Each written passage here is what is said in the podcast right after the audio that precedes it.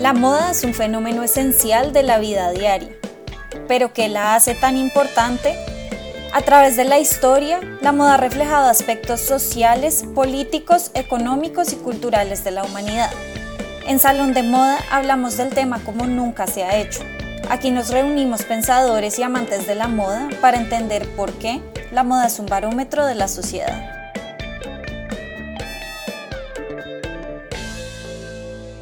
Hola a todos y bienvenidos nuevamente a Salón de Moda. Yo soy Sandra Mate García Rada y hoy me acompaña Laura Beltrán Rubio para seguir hablando sobre sostenibilidad, pero esta vez desde el lado del diseño. Y para eso tenemos a una invitada muy especial, Diana Gómez. Diana es diseñadora de la Universidad de los Andes con énfasis en producto y opción en textiles. Además, tiene un máster en moda del Instituto Europeo de Diseño de Barcelona, el IED, y ha complementado su formación con cursos en gerencia y manejo de marcas de moda, sostenibilidad y materiales. Además, es creadora de Leash Clothing, una marca de indumentaria femenina que se fundamenta en la sostenibilidad y que nació en el 2013 con la idea de servir también como un laboratorio para poner en práctica las teorías de la sostenibilidad. De manera independiente, Diana también se ha dedicado a investigar la construcción de la sostenibilidad en América Latina, el cual es su principal eje de estudio para la creación de contenido educativo. Bienvenida, Diana. Muchas gracias por esta oportunidad de poder contarles un poco lo que hago. Nosotras estamos súper, súper contentas de tenerte. Gracias a ti por aceptar la invitación y también por proponernos utilizar esta plataforma para poder hablar precisamente de sostenibilidad y más específicamente de tu investigación y de todo el proceso por el que tú has estado pasando en los últimos meses o años, en el que además de todo has considerado cuáles son las posibilidades de la moda sostenible en Latinoamérica y más específicamente cuáles son las estéticas de la moda sostenible en Latinoamérica y más allá de pensar precisamente cómo se puede ver esto aplicado a los procesos de diseño en la región. Y esto creo que es muy, muy valioso porque una de las cosas que más nos pasa con la teoría es que se queda en ideas y pocas veces vemos sus aplicaciones. Entonces creo que tu trabajo es maravilloso precisamente porque nos ayuda a dar ese siguiente paso y por eso estamos tan felices de tenerte aquí. Entonces, sin dar más vueltas, creo que podemos pasar ya a la primera pregunta y es precisamente porque desde que yo te conozco llevas pensando en todas estas posibilidades de la moda sostenible en Latinoamérica. Pero entonces, nosotras quisiéramos que nos cuentes de dónde surge esta curiosidad. Bueno, esta curiosidad se puede dividir en varias fases. Lo primero fue sobre la sostenibilidad y había como una división entre lo que se supone que se tenía que hacer en la moda y lo que yo quería hacer o los valores o los pensamientos que yo tenía. Entonces había como una divergencia entre estas dos cosas y yo empecé a sentir o a crear más una preocupación sobre cómo acercarme a otras maneras de hacer la moda. Aquí entra la sostenibilidad, entran todas estas teorías sobre el slow fashion, todo lo que se había venido investigando, pues de cómo hacer una industria mucho más sostenible, que no impactara el planeta, que tuviera como esta línea triple de impacto que es planeta, personas y rentabilidad. Y eso lo traje aquí, pues o sea, consumí toda esa teoría, traté de aplicarla aquí, pero ese fue el segundo paso y ver cómo en Latinoamérica o cómo desde donde yo lo estaba haciendo, pues porque yo lo estaba haciendo desde la práctica precisamente de una marca de moda, como muchas de estas cosas que en las teorías no tenían eco o no terminaban como de solidificarse o de tomar una forma que fuera real dentro de lo que es el hacer ropa. Entonces pensé, ¿qué es lo que está pasando? ¿Por qué no hay una coherencia? ¿Por qué no puede resultar 100% implantada esta teoría de la sostenibilidad dentro de Latinoamérica y pues empecé a indagar ahí cómo lo podemos construir desde acá, cuál es la sostenibilidad que tenemos ya desde acá, vamos a devolvernos un poco, revisar un poco historia, revisar un poco las prácticas cotidianas para ver cuál es nuestra propia sostenibilidad y cómo la podemos incluir dentro de lo que son como estas otras teorías globales para que pues sean cosas que podamos hacer desde aquí. Entonces fue también como un poco de ir hacia adelante, ir hacia atrás, para entender que también la sostenibilidad, como todos los procesos teóricos y de pensamiento, tienen que ubicarse en un contexto y tienen que ser criticados y deconstruidos para que puedan ser implantados.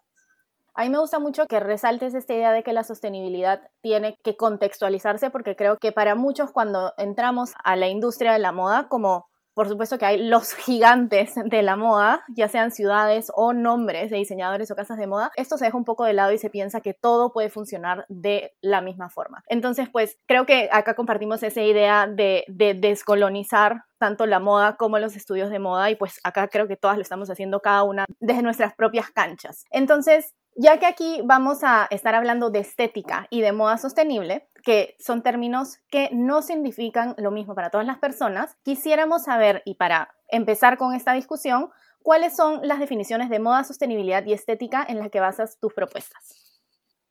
Bueno, esta pregunta me encanta porque soy como una fan del lenguaje, una fan enamorada y siempre para tratar de empezar las búsquedas o las propuestas que hago, lo primero que hago es definir las cosas. Hace poco en, un libro leí un capítulo que se llamaba Nombramos lo que nos importa y me pareció súper poderoso porque nombrar y definir es importante más que para categorizar, para saber sobre qué es lo que estamos hablando. Entonces, pues obviamente creo que es importante definir esto pues desde lo que yo he conceptualizado. Voy a empezar por la moda. Yo la moda la entiendo desde el lugar de lo semiótico, o sea, lo que carga como signo, como símbolo, y me parece poderoso desde ahí porque es una construcción también de un lenguaje, un lenguaje que es no verbal, que no está mediado por palabras, sino que está mediado por lo visual. Entonces yo entiendo la moda más allá de cómo lo que nos cubre el cuerpo, también cómo esto nos ayuda a construir unas identidades a partir de estos símbolos y estos lenguajes. Después de esta parte de la moda como símbolo y como signo está la otra parte de la moda que es material y pues que realmente sigue siendo tangible y es donde entra para mí la estética que es cómo la percibimos a través de los sentidos, cómo la podemos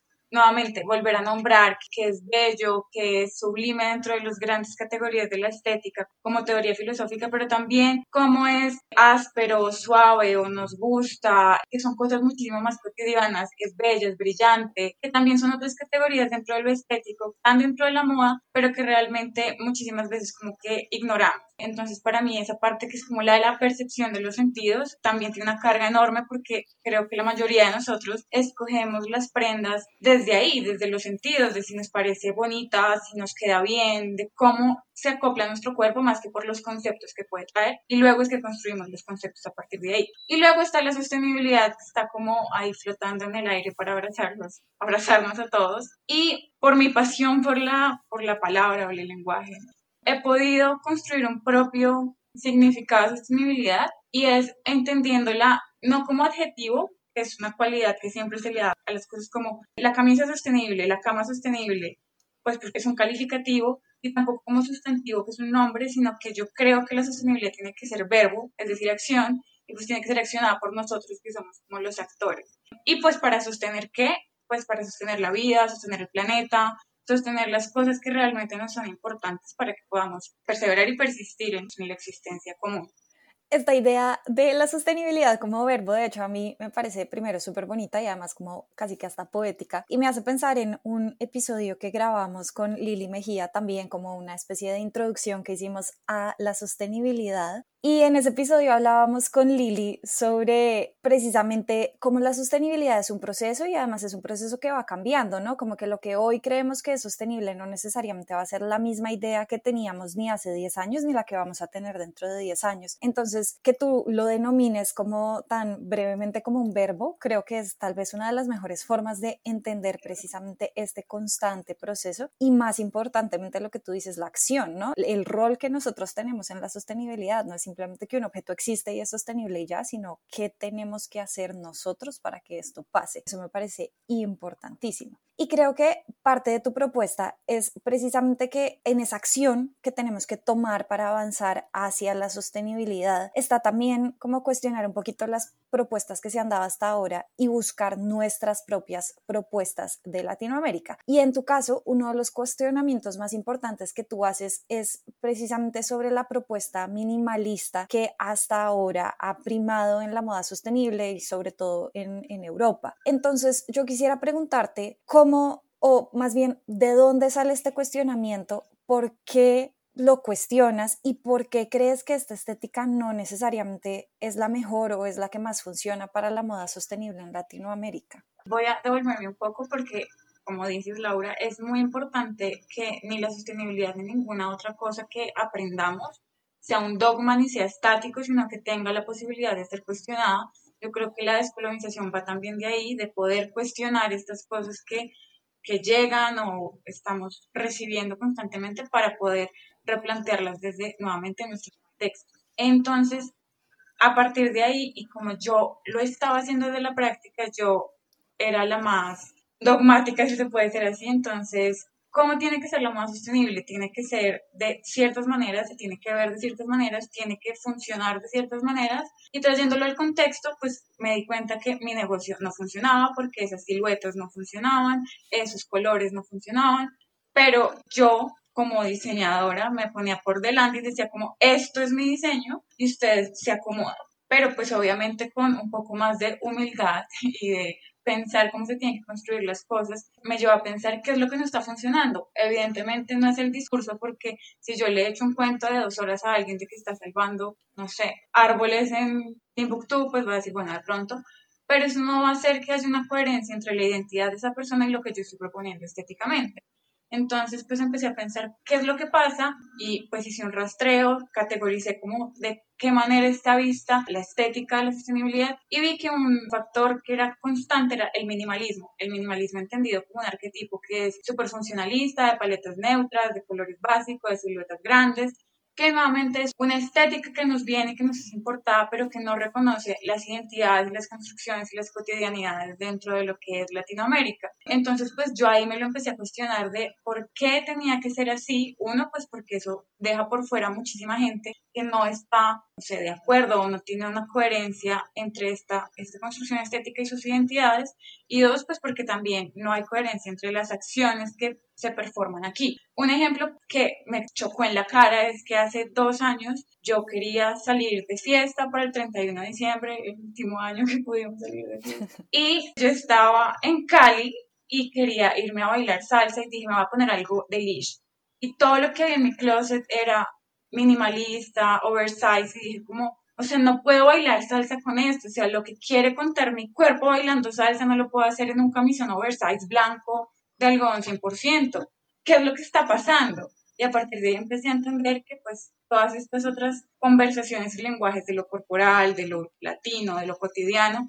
necesitaban encontrar un eco dentro de lo sostenible a partir de las estéticas y no solo de los discursos. Y pues a partir de ahí es que digo, tenemos que quitar el minimalismo o estas estéticas que son impuestas de la conversación para que la sostenibilidad realmente llegue y se expanda dentro de Latinoamérica como queríamos dentro de la industria de la moda. Claro, y esta historia, la historia de tú queriendo salir a bailar salsa, me encanta. Creo que aquí hay dos cosas que quiero resaltar. La primera es que muchas veces se piensa y las personas no están dispuestas como a que su forma de pensar evolucione. Y esto me parece genial porque tú misma como diseñador y queriendo crear este cambio te diste cuenta que no funcionaba, entonces pues avanzaste y desde ese punto empezaste a cambiar y a reformularte ciertas cosas. Y luego por otro lado está esta idea o bueno, Creo que esto también forma parte de este movimiento, por decirlo de alguna forma, que apunta a cuestionar y repensar todo lo que ya está establecido dentro de la industria de la moda a nivel global, porque definitivamente, como lo has dicho, la sostenibilidad no tiene por qué definirse o verse siempre de una misma forma. Y bueno, pues para ser sostenible,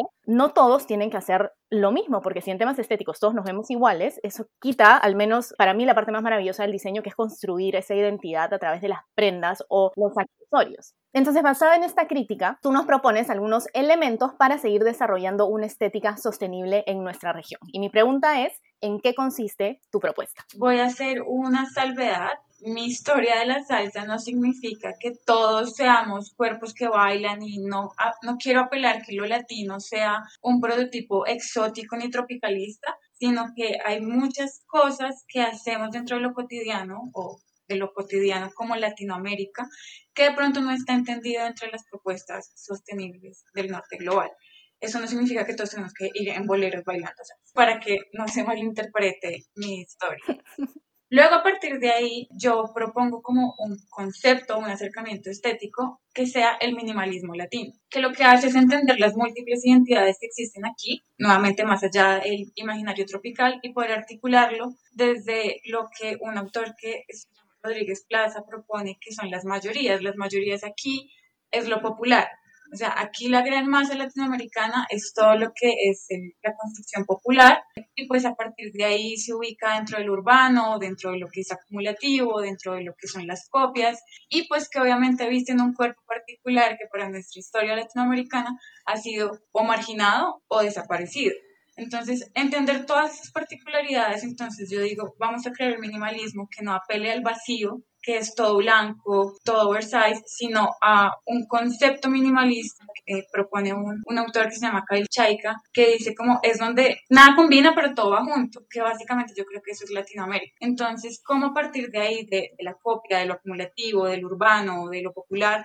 podemos constituir algo que no combine a primera vista, pero que funcione junto. Y eso lo vemos muy claramente, por ejemplo, en las ciudades. Entonces, a partir de ahí, es como crear una estética que se camufle dentro de lo latinoamericano, dentro de las ciudades latinoamericanas, dentro de la cotidianidad, y pues que obviamente nos proporcione esta asimilación dentro de las identidades que queremos construir. Este minimalismo latino que yo propongo es, digamos, un poco incómodo, si se le puede decir así, para el que viene de la teoría del minimalismo puro, de la sostenibilidad pura, porque dice, no, eso puede ser tendencioso, eso puede ser muy moda, pero lo que yo intento es que se vea como algo que se puede adaptar y adoptar dentro de lo que es Latinoamérica para que haya una decodificación larga, que es algo que propone una autora que se llama Christine Harper, que es que nos demoremos como entendiendo qué es lo que pasa, pero por esa misma demora querramos como tenerlo más tiempo, querramos investigar cómo no lo podemos poner de varias maneras, queremos darle un tiempo que no sea como, ah, esto es fácil, siguiente, sino tratar de decodificarlo de varias maneras y a partir de ahí encontrar comodidad y placer el poder usar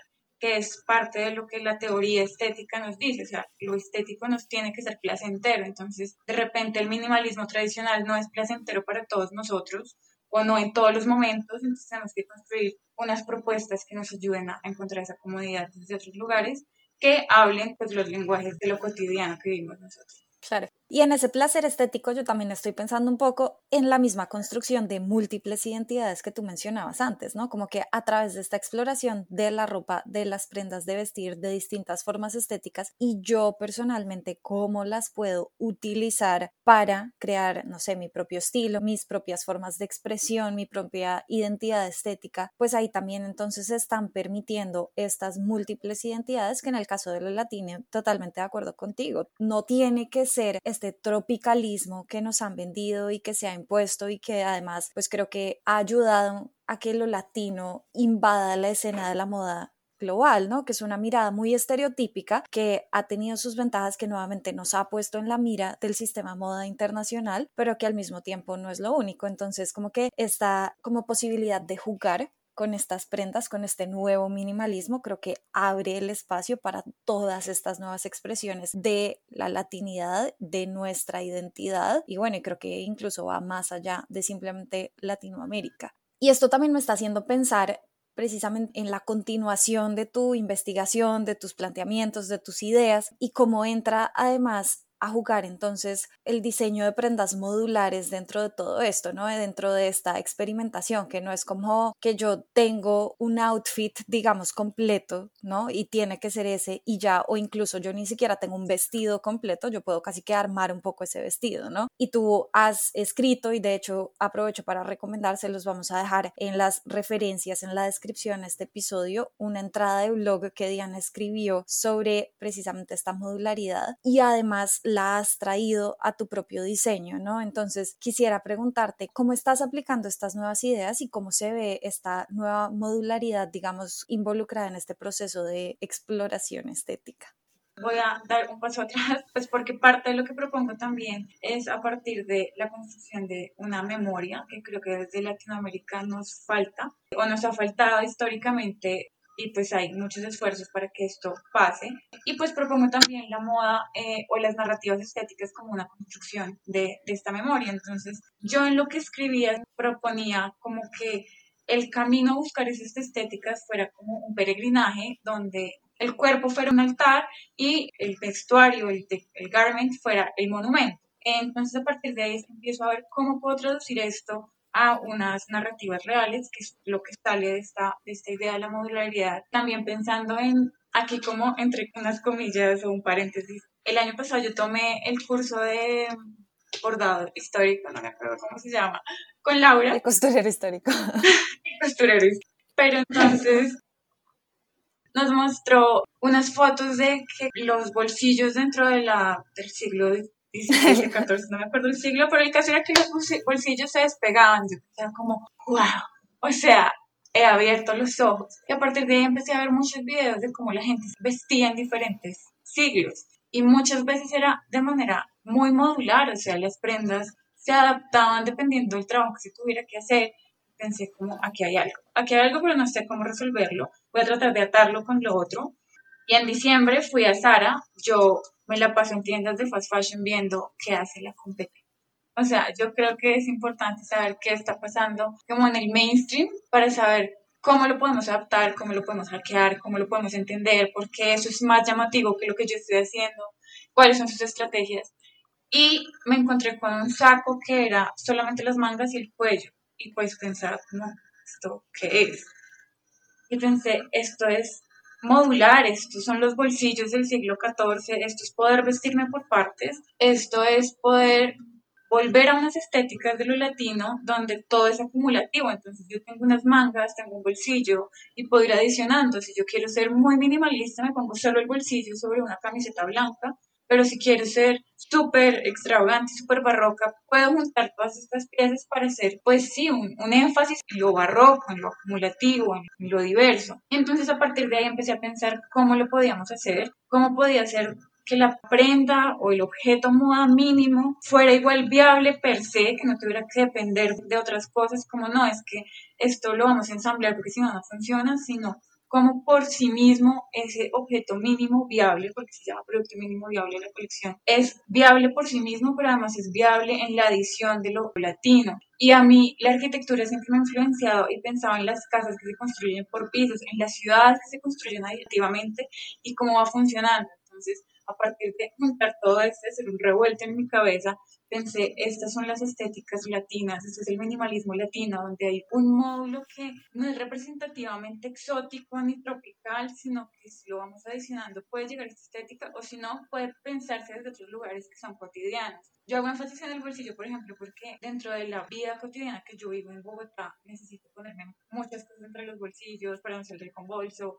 necesito que todo funcione, que sea funcional desde ahí. Entonces pensaba también cómo desde lo popular nos han dado como esas bases. Entonces ves en televentas estos pequeños tops que se pueden poner en el cuello en B para simular que hay una camiseta debajo o los sacos que tienen trozos de tela pues al final también simulando que te estás vistiendo por capas y abajo hay una blusa completa, pero son fantasías. Entonces, ¿cómo puedo construir también a partir de esas fantasías de lo popular que apele también a la sostenibilidad? Porque estoy reduciendo el uso de recursos, estoy intentando que una prenda funcione en muchas otras prendas. ¿Cómo puedo, por ejemplo, hacer una prenda statement como, no sé, ahora que estamos en la, en la virtualidad, necesito solamente tener mangas que se me vean en Zoom, porque me voy a vestir todas y puedo comprar unas mangas. Es entender todo esto como desde las construcciones que son cotidianas, que son, no sé, recursivas, que son también de pronto un engaño visual y, a partir de ahí proponer estas, estas, estéticas que vienen de lo Y perdón, voy a meter aquí la cucharada un segundito,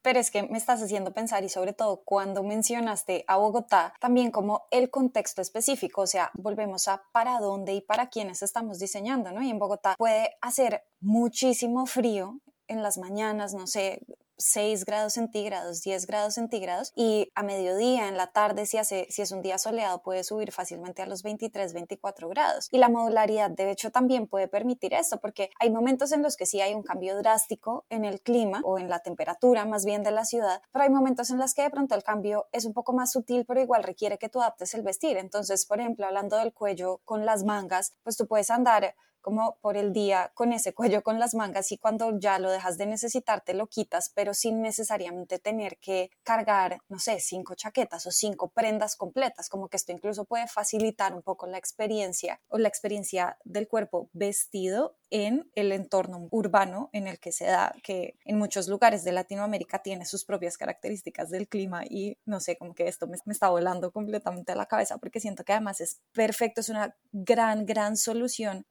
la ropa en nuestros países o en muchos de los lugares, digamos, geográficos de Latinoamérica, que además esta es una conversación que tenemos pendiente y que con Sandra hablamos mucho sobre esto detrás del micrófono y es porque la moda estacional, ¿no? Las colecciones de primavera, verano, otoño, invierno no aplican para muchos lugares de Latinoamérica y cómo podemos trascender eso, pues aquí creo que tú nos estás mostrando un gran ejemplo de cómo se puede hacer eso. Sí, yo la verdad creo que es importante diseñar para lo vivido o para lo que se puede vivir. Yo uso, usaba, porque ahora mucho, mucho Transmilenio, caminaba mucho y lo que dice, o sea, cuando estoy caminando por un lugar y empieza a hacer mucho calor y tengo que ver dónde me meto cinco sacos y cuatro chaquetas, pues digo, pues o sea, me hubiera traído un carrito. Pero pensar en cómo lo puedes adaptar y cómo lo puedes adaptar también a las otras situaciones, que estas mangas me sirvan para ir a trabajar, pero si me quito el top que tengo debajo, me puedo ir de fiesta, vamos a ir de fiesta. Y también pensando en la economía, o sea, si puedes comprar una parte para hacerle una mejora a una prenda que ya tienes, pues es también pensar en, en las economías latinoamericanas, no todo el mundo tiene para cambiar todo su closet todo el tiempo, sino que podemos hacerle, pues sí, como una mejora o como, como hackear esas prendas, que es otra intención que yo tengo desde mi construcción de la sostenibilidad y es descentralizar el quién hace, quién diseña. O sea, hasta el día de hoy, nosotros los diseñadores somos los que decimos, mira, esto es y si te gusta bien y si no, pues mala suerte siguiente temporada. Cuando le damos la posibilidad al usuario, a la persona que va a usar esa prenda, decir, mira, pues lo puedes transformar de ciertas maneras, pues está descentralizando, que también es otra, otra necesidad de la sostenibilidad, ver que todo el mundo pueda producir performances de moda o situaciones de moda. No solo producir el objeto moda, sino también las otras acciones de moda que lleva a tener un objeto. Y lo hemos visto en Instagram ahora también, no sé si lo han visto, como que la gente coge un, una parte de abajo un bikini y lo convierte en un top y coge, no sé, dos partes de abajo y lo convierte en un crop top. Esas cosas es importante nosotros Sí, totalmente. Yo creo que, y esto ya medio que lo he mencionado, ¿no? Pero este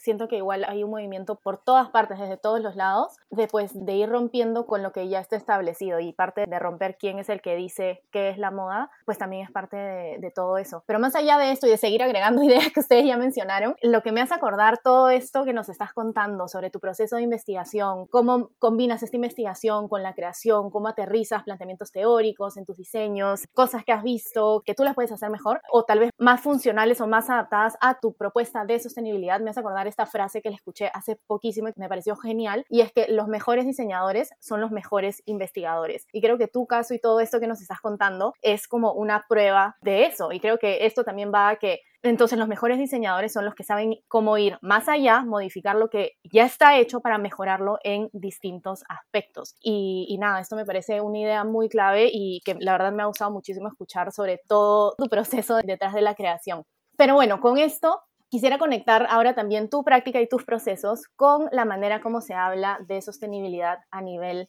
global, nuevamente. Y eso ya lo mencionaste brevemente, pero pues muchas veces la sostenibilidad es vista como, como si fuera una tendencia, pero pues acá todas sabemos y apostamos por un cambio permanente en la forma de hacer moda y como ya lo hemos mencionado, tú lo estás logrando. Entonces, ¿cómo crees que podemos sumar a más diseñadores y marcas a este cambio de manera real? Lo primero es decir que la sostenibilidad no es una etiqueta que tú cuelgas y que la puedes ir a comprar a la tienda. Entonces, a partir de ahí, pues tenemos que quitarnos eso de la cabeza si queremos entrar a participar en esta construcción. Y para entrar en esta construcción, nuevamente, hay que investigar, hay que estar pendientes de qué está pasando, hay que estar pendientes de cuestionar lo que nos están contando, no tragar entero como todas estas campañas que nos dicen, o toda la información, inclusive académica, que nos están contando, decir como, vengan, ¿por qué? O sea, detengamos el momento y veamos también cómo lo podemos implementar desde nuestras prácticas, porque muchas veces dices, no, pero pues sí, claro, no sé, Estela McCartney, ¿cuánta plata tiene para desarrollar X, Y o Z? O no sé, aquí no se cultiva algodón orgánico. Hay muchas trabas, pero yo creo que es importante que si te quieres sumar, estés muy pendiente de la información que hay para interiorizarla, pero también para deconstruirla y para pensar cómo lo podemos hacer desde otros lugares y pues que se pueda hacer de manera escalable, que es otra de las cosas por las que yo abogo mucho, o sea, no todo tiene que ser masivo increíblemente grande, con un montón de recursos, sino que podamos ver en cuáles escalas que estén a nuestro alrededor tenemos la capacidad de impactar. Y lo segundo más importante es fijarse en lo que hay alrededor nuestro. Yo insisto mucho en la cotidianidad porque creo que en la cotidianidad están todas las respuestas, solamente que tenemos que ponerlas debajo de otro prisma. Un ejemplo claro es esto de entrar a SAR y encontrar la respuesta a lo que yo estaba pensando. O sea, yo no entré juzgando como, uy, toda esta gente que esclaviza y no sé qué, sí pasa, pero pienso, vamos a darle otro enfoque para ver qué respuestas puedo sacar de aquí y es ir a una tienda. O sea, yo no tuve que hacer muchas más cosas aparte de ir a una tienda. Y también pensar que en eso cotidiano, ¿qué es lo cotidiano que hace, no sé, descubrir otras ideas que son muchísimo más, no sé, elaboradas? Ejemplo, es que hace poco yo hice un curso de biomateriales y los biomateriales se basan en la fermentación y pues uno pensaría como esto es ciencia de cohetes, no entendemos nada, pero me puse a revisar y nuestra historia latinoamericana se basa en la fermentación, o sea, la chicha es fermentación de maíz, nosotros conservamos alimentos a partir de la fermentación, o sea, los biomateriales inclusive puede que nos los hayamos inventado sin querer porque eran estas fermentaciones que nosotros decimos como, pero que puedo encontrar en la chicha, que podría encontrar en el chorro de quevedo tomando una chicha estas posibilidades, solamente que toca articularlas desde otros lugares. Entonces, pues eso es lo siguiente, estar pendiente, pero para eso también se necesita colaboración, para ser críticos de nuestros procesos, porque si yo fuera yo con yo, pues seguramente todo me parecería divino, pero al estar colaborando hay alguien que me dice como, mira, hagámoslo de otra manera, experimentemos de otra manera, busquemos respuestas en otros lugares. Y hay una amiga mía que se llama Laura Castro, que ya hace pintura natural, y siempre que yo le pregunto, como, Lau, ¿cómo se hace esto? Me dice, hay que experimentar la única manera de saber qué va a pasar es experimentar. Y es la única manera de construir la realidad. Entonces, para construir la sostenibilidad hay que experimentar. Aquí ya tenemos que es clave experimentar. Pero me imagino que hay otras, digamos, formas de hacerlo. Entonces aquí, directamente relacionado con eso, la pregunta que te tengo ahora es, ¿qué consejos le puedes dar a estudiantes de diseño, diseñadores, incluso de pronto hasta consumidores que estemos interesados en trabajar de forma sostenible en la moda? Uf, esta pregunta me parece difícil porque soy creo que muy mala dando consejos, pero pues a partir de mi experiencia, que es desde el único lugar desde el que puedo hablar, creo que es importante, uno, que toda práctica lleve una investigación, toda investigación lleve una práctica, pues para que pase lo que hemos venido hablando, que no queden desligadas y puedan ser factibles en el mundo real en cualquiera de las dos direcciones y generar conceptos, generar ideas, generar objetos o soluciones o propuestas, pues porque además si lo hablamos desde Latinoamérica y desde la construcción de una sostenibilidad de Latinoamérica, tenemos que construir literatura, tenemos que construir todas estas otras bases que son teóricas y prácticas, desde donde nos podamos retroalimentar mutuamente, porque yo sé que hay muchísima gente que está haciendo cosas en las que yo he pensado, pero de repente no las pueden publicar a un gran nivel, entonces digamos como que estamos patinando sobre los mismos lugares. Y ahí viene nuevamente la idea de la colaboración. O sea, realmente necesitamos aliarnos, asociarnos, alinearnos, porque uno solo no puede. Entonces, si alguno está interesado en trabajar o en hacer parte de la sostenibilidad en la moda, un gran consejo que podría sonar como, amiga, no seas hipócrita, es busquen un proyecto que ya esté andando y arrímenle el hombro. O sea, no necesitamos 4.000 proyectos para demostrar que hay sostenibilidad, sino hagamos fuertes 10 o 50, porque en esta asociatividad, en este mutualismo, en esta cooperación, es que vamos a poder avanzar más adelante. Mis capacidades les puedo adicionar las capacidades de otros equipos que ya están funcionando para que podamos realmente avanzar. Entonces, estos proyectos que de pronto ya tienen una gran trayectoria, podemos decir, oiga, miren, les puedo ayudar. Yo eso hice aquí con Culturas de Moda, les escribí como, miren, tengo esta idea, he trabajado en esto, podemos hablar de esto porque necesito que esto tenga difusión fue un sí. Muchísimas otras veces me han dicho no o directamente no me responden. Pero este sí implica que hay una colaboración más allá y que voy a poder seguir contando esto y alguien más va a escuchar y va a decir, oiga, yo tengo una idea igual, hablemos. Y pues en un ejemplo muy reciente está pasando que ayer celebraron los 100 años de Gucci por Valenciaga. O sea, si Gucci y Valenciaga se pueden asociar para celebrar el cumpleaños de Gucci, porque nosotros vamos a ser tan mezquinos de decir no, a la vecina no porque me va a robar las ideas. Y dentro de la ecología, dentro de todo, o sea, ya está mostrado que esto no es que el más fuerte sobrevive, sino el que más colabora es más resiliente. Entonces, aprovechemos todas estas teorías de la ecología que son tan divinas y colaboremos, o sea, realmente es Sí, eso es muy cierto y nosotras siempre decimos la unión hace la fuerza y eso es lo que hace pues los proyectos tal cual tú lo has dicho, los hace muchísimo más fuertes. Y pues esto me lleva a la siguiente pregunta y pues va a ser pedirte otro consejo, pero es que también es parte de unirnos y crear algo mucho más fuerte y más potente, es que no solo se sumen diseñadores, porque en mi experiencia yo siempre he visto más interés en la sostenibilidad desde el lado del diseño, pero ahora nos queda súper claro además que también es crucial que se sumen a esto profesionales de otros lados de la industria. Yo estoy pensando en el lado de negocios, el lado más administrativo, pero yo creo que de diferentes lugares también es muy importante que todos estemos juntos en esto. Entonces, ¿qué podrías aconsejarles a estas personas? ¿Qué consejo les darías? Bueno, lo primero, como dices tú, Sandra, es necesario que haya no una multidisciplinariedad, sino una interdisciplinariedad, o sea, que haya intersecciones donde todos trabajemos es importante que vayan las ideas fluyendo hacia varios lados. Y pues obviamente en los negocios, la gente que trabaja desde la administración, de los negocios, tienen pues como en su altar personal la rentabilidad y pues eso es lo que de repente hace que la sostenibilidad no sea tan atractiva porque en estos estudios dicen, no, pues es que esto es un gasto, esto no va a ser rentable, esto me va a traer dificultades económicas, pues pensarlo ahí desde estos mismos lugares, o sea, en Excel todo lo puedo, vayan y hacen una tabla de Excel con proyecciones, porque a los administrativos les encantan las proyecciones, proyecten a 5 a 10 años como hacen con cualquier otra decisión que vayan a tomar y tengan en cuenta como esto va a ser una inversión a corto, mediano, largo plazo, cuáles son las acciones que puedo tomar en estos plazos, cuánto va a costar, pero cuál va a ser el valor agregado que me va a tener y analizar la sostenibilidad desde ahí. O sea, a mí me parece muy triste que tengamos que poner todo en números, pero pues sé que de repente hay gente que necesita esos números para afianzar sus decisiones. Y está demostrado que realmente las empresas que han transicionado o están en la transición a la sostenibilidad, uno, son muchísimo más resilientes porque no dependen de unos sistemas que están volviéndose obsoletos. Y dos, tienen otras muchísimas ganancias, tanto a corto como a largo plazo, como beneficios fiscales, porque obviamente para cumplir los pactos de los 30 Objetivos de Desarrollo Sostenible, los gobiernos están ayudando a que se hagan estas transiciones, entonces reducción de impuestos, también hay ayudas o gestiones con entrenamiento, capacitaciones para las empresas que son gratuitos, hay encadenamientos productivos con otros proveedores y obviamente a partir de ahí hace que las empresas sean muchísimo más fuertes y puedan articularse de una manera mucho más resiliente nuevamente. Yo creo que la pandemia nos ha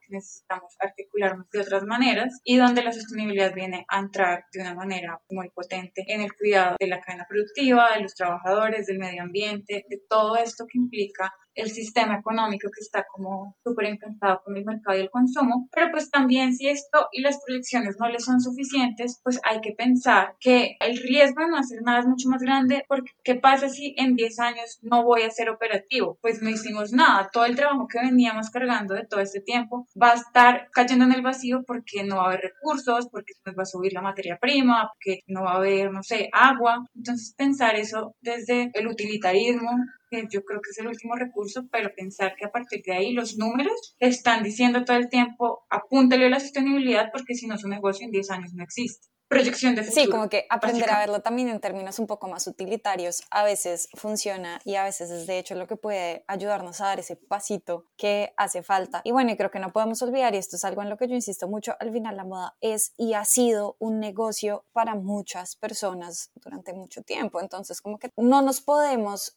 olvidar de ese lado de la historia, pero tampoco podemos utilizar ese lado de la historia como excusa para seguir haciendo las cosas como las hemos venido haciendo, sobre todo porque ya sabemos que no funcionan, ¿no? Entonces, como que tratar de integrar estas dos, creo que es como lo que estás proponiendo y es parte importante de todo esto. Bueno, y una última recomendación y es tienes lecturas o como recursos educativos que tú consideres que son súper obligados sobre sostenibilidad en la moda y más específicamente sobre estéticas de moda sostenible que nos puedas recomendar a nosotros y a el público que nos escucha?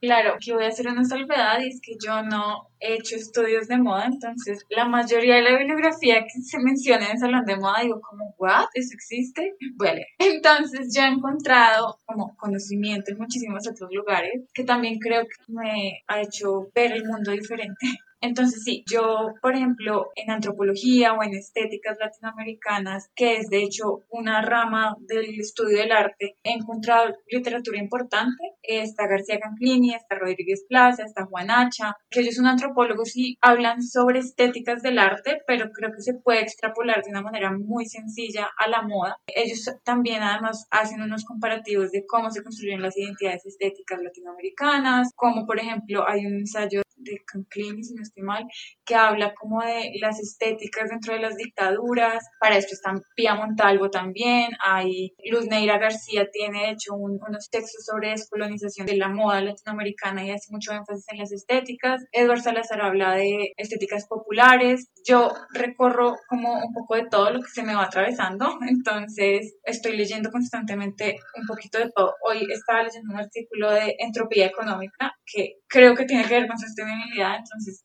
sean curiosos sobre esto sobre sostenibilidad, mi, digamos que mi pequeño altar de la sostenibilidad tiene a Kate Fletcher, porque ella tiene también pues una aproximación desde el decrecimiento, desde otros planteamientos, de lo que no tiene que ser solamente industrial o utilitario, de cómo hacer que la industria sea más rentable si, no sé, cambiamos el algodón orgánico, sino cómo entender desde el uso, desde lo estético, desde las intervenciones que le puede dar la gente, que no están mediadas por la industria, sino que son autónomas, cómo se puede generar una verdadera la sostenibilidad. Está Christine Harper, que ya tiene un libro que se llama Estéticas de la Sostenibilidad. Yo me he basado mucho en las Environmental Aesthetics, que es una rama de la filosofía que habla de las estéticas cotidianas. Y hay una autora que me gusta mucho que se llama Yuriko Saito, ella hace pues todo un análisis sobre las estéticas de lo cotidiano, la cotidianidad. Está Walter Benjamin también hablando de reproductibilidad técnica, que tiene que ver mucho también con la moda y cómo se reproducen las cosas y lo que implica. Yo he hecho mano de un poquito de todo, entonces mi consejo es que se abran un Feedly, que es una aplicación donde puedes meter como diferentes eh, páginas y te van actualizando las, las noticias para que pues, uno esté actualizado todo el tiempo. Dos, está, hay una página que me parece muy linda que se llama Design for Longevity, que tiene pues todo este enfoque de diseño para la longevidad basado en la moda.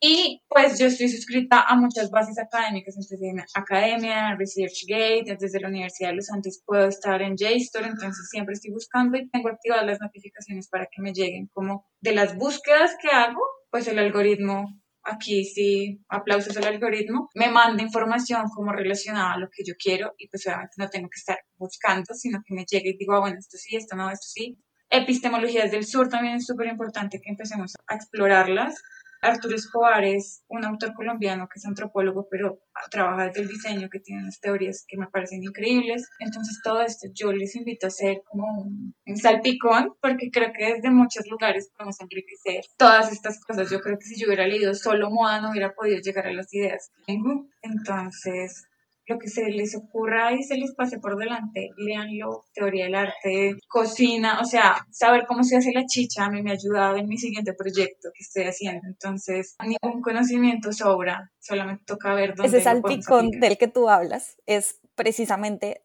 la metodología de los estudios de moda, obviamente expresada en una palabra que la verdad a estas alturas no sé si es latina o si es colombiana, pero pues en Colombia el salpicón es una especie como de bebida más o menos que se hace con pedacitos de frutas y son como todas las frutas más o menos que uno se encuentre. O sea, hay unas que siempre están en el salpicón, que son, no sé, como la papaya, el melón, pero pues uno le puede poner más o menos la fruta que quiera y son todos estos pedacitos todos mezclados que además tiene como una parte líquida, entonces por eso digo que de pronto es un jugo, pero el punto del salpicón es que tiene un poquito de todo y de ahí precisamente vienen los estudios de moda y la metodología de los estudios de moda es lo que tú estás haciendo, Diana. O sea, coger información, coger teorías, coger métodos investigativos de todos estos otros lugares, de todas estas otras disciplinas, mezclarlos y tratar de aproximarnos a la moda a partir de ellos. Entonces, el salpicón es la mejor forma para mí, en términos latinos, de describir lo que se hace desde los estudios de moda.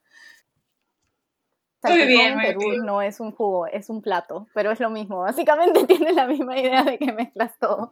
Pero eso me ha hecho acordar que para mí leer sobre el ceviche a mí me ayudó con mi investigación. Entonces, como otra vez, o sea, simplemente apoyando y agregando a todo lo que has dicho, Diana, que es una lista maravillosa y se las vamos a dejar todos ahí en, en la descripción del episodio, pues para que puedan revisarlo. Y ahora, ya para ir terminando, ¿qué podemos hacer nosotras y también nuestros oyentes por ti para expresarte nuestro agradecimiento por compartirnos tu tiempo y todo tu conocimiento?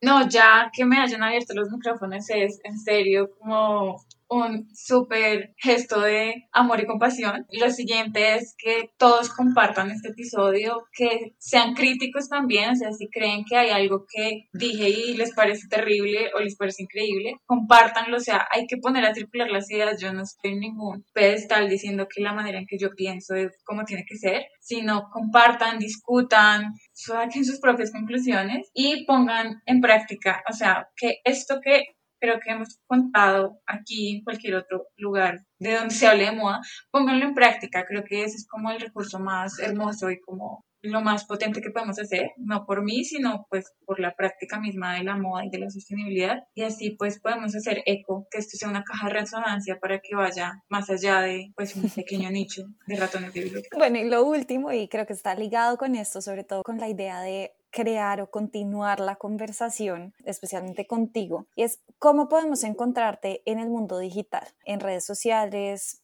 email, página de internet, lo que quieras compartir. Estoy como presente en las redes sociales con Lish, que es como mi proyecto principal. Entonces está Lish Clothing en, en, Instagram, en el perfil hay enlaces a partes que me parecen relevantes de mi trabajo, como los cursos que he dado, las masterclasses, mi blog, la página, el proyecto de Ether, que es un proyecto que está ahí como hirviendo a fuego lento, que espero sacar mucho más adelante, que tiene que ver con construcción de conocimiento. Mis portafolios están en Behance y en Issue para que vean cómo se puede compaginar también la teoría con algo que sale al mercado y se vende más o menos bien, pero se vende. Y pues cualquier otra pregunta, duda, conversación que tengan, me pueden escribir a lishclothing.gmail.com y ahí les puedo compartir cualquier cosa que necesiten, cualquier duda, cualquier pregunta. Si quieren bibliografía, también tengo alguna disponible. Y creo que bueno, muchísimas, muchísimas gracias Diana, de verdad ha sido un honor estar aquí contigo, conversar y pues bueno, esperamos que en un futuro se pueda repetir y que sigamos colaborando de distintas formas. Y eso es todo por hoy. Esperamos que hayan disfrutado este episodio tanto como nosotras. Nos vemos en un próximo episodio de Salón de Moda. Salón de Moda es producido por Culturas de Moda en alianza con Moda 2.0. Agradecemos a Fer Cárdenas por la música, a John Jairo Varela Rodríguez por el diseño gráfico y a Maca Rubio por la edición del audio. No olviden suscribirse al podcast si les gustó este episodio. Nos pueden seguir en redes como arroba culturas de moda y arroba moda 2 subraya 0.